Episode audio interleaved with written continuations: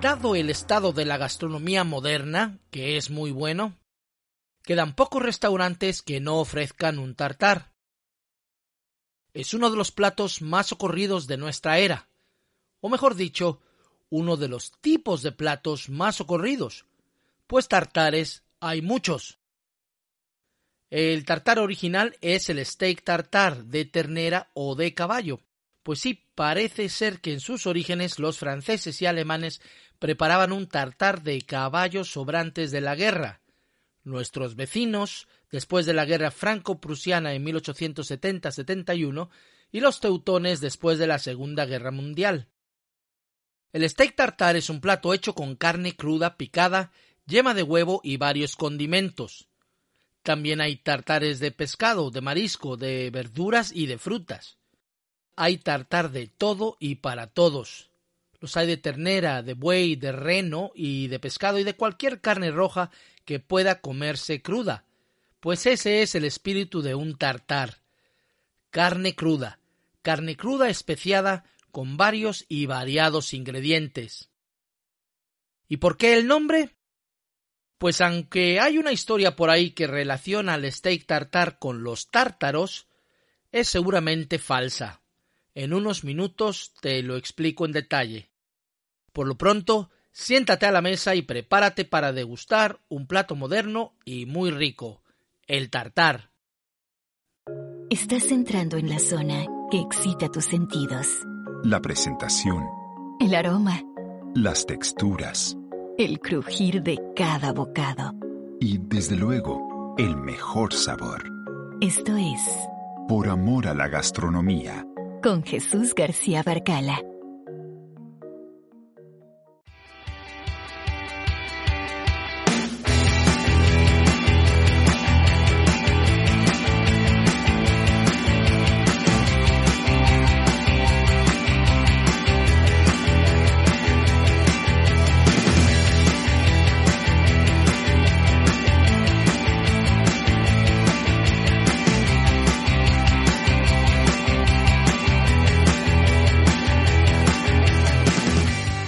Buenos días, tardes y noches, querido comensal.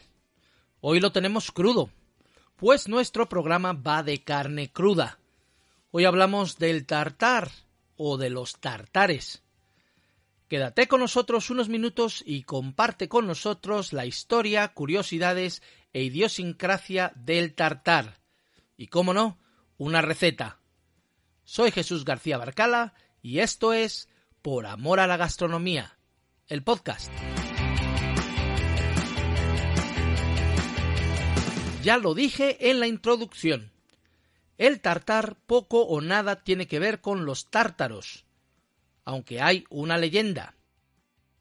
Según esta, los grandes jinetes mongoles, también conocidos como tártaros, ponían un trozo de carne entre su silla de montar y el caballo. Supuestamente, Después de cabalgar todo el día por las estepas de Asia Central, la carne se habría tenderizado bajo el peso y los golpes de los saltos del jinete. Tierna y jugosa, pero aún cruda, los tártaros se la comían con gusto. El problema es que no hay una sola prueba de que dicha leyenda sea cierta. Nada, zip.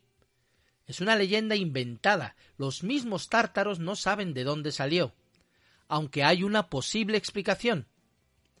Tanto los tártaros como otros jinetes a menudo ponen un filete de carne sobre úlceras o pequeñas heridas en la piel de los caballos. Así, dicha herida o úlcera provocada por el rozamiento de la silla no empeora. Puede ser que algún observador se haya confundido y creyó que lo hacían para comerse la carne. De hecho, se cree que el cronista medieval Jean de Jonville, quien nunca vio a un mongol, fue quien popularizó dicha idea en el siglo XIII. Se cree también que su intención era hacer ver a los mongoles como seres incivilizados. En cualquier caso, aquel, aquella supuesta, aquel supuesto steak tartar no se popularizó en aquel entonces. Pero si no fueron los mongoles, ¿quién inventó el steak tartar? Bueno, la respuesta es algo compleja, pero vamos a por ella. Todo empezó aparentemente en Hamburgo, el puerto alemán sobre el río Elba. Ahí, desde el siglo XVII, se popularizó una especie de albóndiga aplastada, esto es, una bolita de carne molida, pero plana, en lugar de esférica, como las albóndigas. Este tipo de carne o tortita es aún muy popular en el norte de Alemania, donde se conoce como fricadelle. Se prepara con carne molida, huevo y especias. Curiosamente, esta misma tortita es el origen de la hamburguesa. Ahora bien, los marineros hamburgueses llevaron su fricadelle a Nueva York, donde también se popularizó y pronto apareció en las cartas de muchos restaurantes. Como decía, una de sus evoluciones fue la hamburguesa, la otra fue el steak tartar.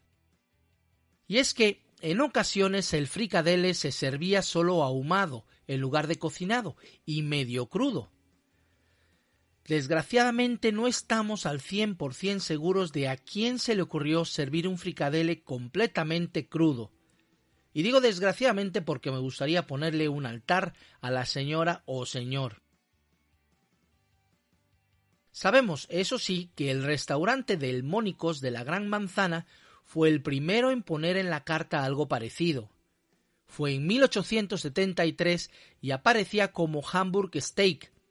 Costaba 11 céntimos de dólar, el doble que un filete normal. Pronto el Hamburg Steak volvió a Europa, a Francia específicamente, donde se le dio el nombre de steak al americano, filete a la americana. El Hamburg Steak convenció a muchos neoyorquinos y a los hosteleros. Era muy fácil de hacer y muy económico. Para aquel entonces las plantas procesadoras de carne eh, comenzaban a hacer su carne picada con los restos de cortes que la gente no compraba. Y bueno, en algún momento a alguien se le ocurrió servir un hamburg steak con salsa tártara o tartar en inglés. Irónicamente, la salsa tártara muy popular del otro lado del charco, se suele servir con pescado. Es una base de mayonesa con pepinillos, alcaparras, eneldo y cebollines. Y así como el plato evolucionó, también lo hizo el nombre. En la guía culinaria de Escoffier de 1921 aparece la entrada de steak à la tartare, que se describe como un steak al american, pero sin la yema de huevo. En 1938, el diccionario Larousse Gastronomique ya define al steak tartar como carne picada cruda y con una yema de huevo. O sea, originalmente la, mayonesa es huevo con aceite. Ahora al tartar se le suele poner la yema de huevo y un poquito de aceite para que emulsione. O sea que es parecido. Como suele suceder con los platos muy populares, hay infinidad de recetas. Hay quienes añaden algunos ingredientes que otros rechazan. Recuerdo cuando niño una pareja de valencianos que eran vecinos nuestros que discutían sobre si la paella llevaba zanahoria o no. Uno decía que sí y la otra decía que no. Pero bueno, lo mismo pasa con el steak tartar. Hay una receta básica, pero no todo el mundo la sigue. Hay gente, por ejemplo, que sigue sirviendo la yema de huevo entera sobre el steak eh, cuando se presenta, y hay gente que mezcla la yema de huevo antes. Creo que son detalles sin mucha importancia. El que quiera la mezcla y el que no quiera, pues no. Yo si la mezclo, pues al final es lo que se hace. Dejar la yema para mezclar al final me parece solo parte del show. Más importante me parece la cuestión de la carne. Primero, debe ser de la más alta calidad. Al comerla cruda, el sabor natural de la carne es de extrema importancia, así como su seguridad. Además, debemos asegurarnos que la carne sea magra, sin grasa, pues la grasa fría no es muy apetecible. Por ello, lo mejor lo que yo recomiendo es comprar la carne entera y picarla en casa. ¿Cómo? Con un cuchillo, no con una trituradora de estas. Yo la corto primero en lonjas, luego estas en tiritas, y al final las tiritas las corto en cubitos de aproximadamente 2 milímetros por lado, nunca más grande que la uña del dedo meñique. El resto es condimentarla. En fin, eh, aquí te dejo mi receta favorita del steak tartar para dos personas.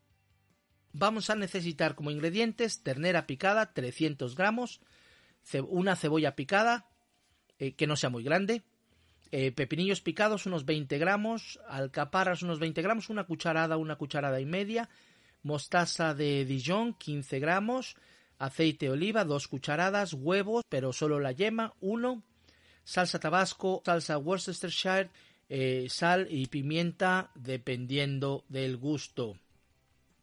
Para la preparación, como decía, se pica la carne a mano y se, y se pone a un lado. Luego en otro tazón eh, se añade la mostaza, la yema de huevo y el aceite, se mezcla todo hasta que emulsione, que viene siendo como la mayonesa, ¿no? Se le añaden entonces la cebolla o cebollín, las alcaparras, los pepinillos picados y las salsas Worcestershire y Tabasco. Se mezcla entonces todo con la carne y se prueba de sal y pimienta. Se adorna con perejil o cebollines y se sirve con pan tostado. En un restaurante suele darse una prueba antes a los comensales para que den su visto bueno al punto de picante. Hay gente que no le pone picante, hay gente que le añade anchoas.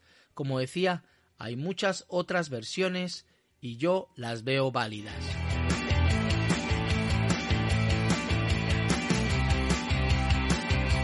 Como decía al principio, el steak tartar se puede preparar con cualquier carne roja. En Laponia, en el norte de Finlandia, por ejemplo, es muy común eh, comer tartar de reno. En Estados Unidos se ha puesto muy de moda el tartar de bisonte o búfalo, como le llaman algunos. En la actualidad, no obstante, se le llama tartar a casi cualquier cosa. De hecho, he visto lo que llaman tartar de aguacate, que es básicamente guacamole. En fin, no voy a discutir el nombre. En serio, me parece bien que se use el nombre mientras la gente lo entienda, y creo que así suele ser. En otros casos, el nombre suele ser más acertado, y ese es el caso del atún rojo. Fue el restaurante parisino Le Duc quien introdujo en su carta un tartar de atún allá a mediados de los años 70, también el de salmón. Los dos están aún en su carta, por cierto, Ambos se han vuelto muy populares en todo el mundo. De hecho, que mi prima Gloria lo haya preparado en Mérida, México, hace no mucho tiempo, fue la inspiración para que yo hiciera este programa. Aparte de estos, he comido tartar de langostinos, de ostras y de bonito. Eso sin contar los muchos tartares, entre comillas, hechos de verduras y frutas. ¿Y es seguro comer tartar? Porque es una cuestión importante. Comer carne cruda no es siempre lo más saludable, lo sabemos todos. Existe el riesgo de que varios bichos nos hagan daño. Algunas bacterias incluso, como el E. coli, la Campylobacter, la Trichinosis, la Salmonella, en casos extremos pueden causar la muerte. Pero la realidad es que con los sistemas de seguridad alimentaria existentes en Occidente, es muy difícil que suceda. En la Unión Europea, en los últimos 10 años, se han reportado unos 50.000 casos de enfermedades eh, causadas por estos patógenos y solo dos muertes. Esto es 5.000 casos al año en una población de 600 millones de habitantes y la mayoría son simplemente malestares estomacales. Además, la mayoría de estos casos fueron causados por comer carne de piezas de caza y no carne de animales criados en cautiverio. En el caso del pescado es aún más seguro, pues el pescado en Europa y creo que en otros países eh, ya rara vez se vende fresco. Casi siempre pasa por un proceso previo de congelación que mata todo tipo de bacterias. En cualquier caso, un tartar nunca va a ser 100% seguro, como no lo es ningún alimento. Pero con las prácticas de higiene adecuadas, el riesgo es mínimo. Si fueran peligrosos, los gobiernos no los permitirían. Bueno, creo que hemos aprendido mucho sobre el steak tartar y sus variantes. Es un gran plato, en mi opinión, y muy popular, por lo que creo que en la opinión de muchos también. Hay incluso restaurantes dedicados exclusivamente a los tartares. Ya conocemos su historia, su origen y sus variantes, y ya tenemos una receta. ¿Te animas a prepararlo? Cuéntanos el resultado en los comentarios. Y ya sabes, si te ha gustado este episodio, no dejes de compartirlo con amigos y familia en las redes sociales. También puedes suscribirte tanto al podcast en iBox y Spotify como al blog en www.poramoralagastronomía.com. Así no te perderás ningún episodio o artículos especiales. Un me gusta no cuesta nada, nos ayudará mucho y yo te lo agradeceré, si tan solo por eso vale la pena hacer este trabajo. La próxima vez que comas un tartar, no te acuerdes de los tártaros, sino de los hamburgueses y de los neoyorquinos. Gracias por escucharme, buen provecho. Soy Jesús García Barcala y esto es Por Amor a la Gastronomía, el podcast. Con el gusto de escuchar a Jesús García Barcala, nos despedimos. Esperamos hayas disfrutado. Por amor a la gastronomía, volverá con más historias. Más ingredientes. Y más sabores. Recuerda suscribirte y compartir con tus amigos en las redes sociales. Hasta pronto.